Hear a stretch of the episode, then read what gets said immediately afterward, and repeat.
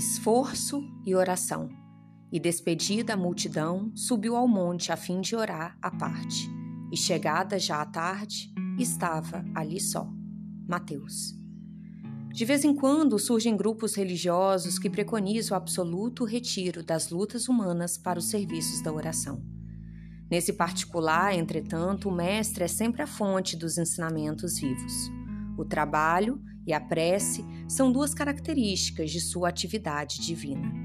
Jesus nunca se encerrou à distância das criaturas com o fim de permanecer em contemplação absoluta dos quadros divinos que lhe iluminavam o coração, mas também cultivou a prece em sua altura celestial.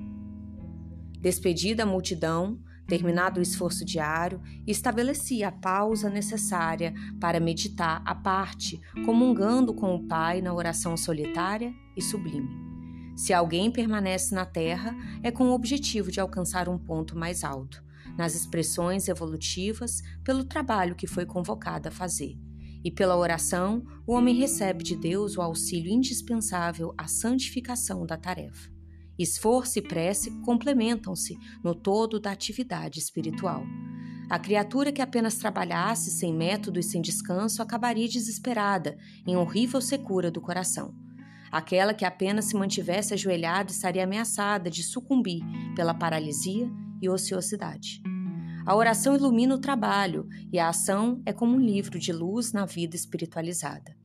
Cuida de teus deveres, porque para isso permaneces no mundo, mas nunca te esqueças deste monte, localizado em teus sentimentos mais nobres a fim de orares, à parte, recordando o Senhor.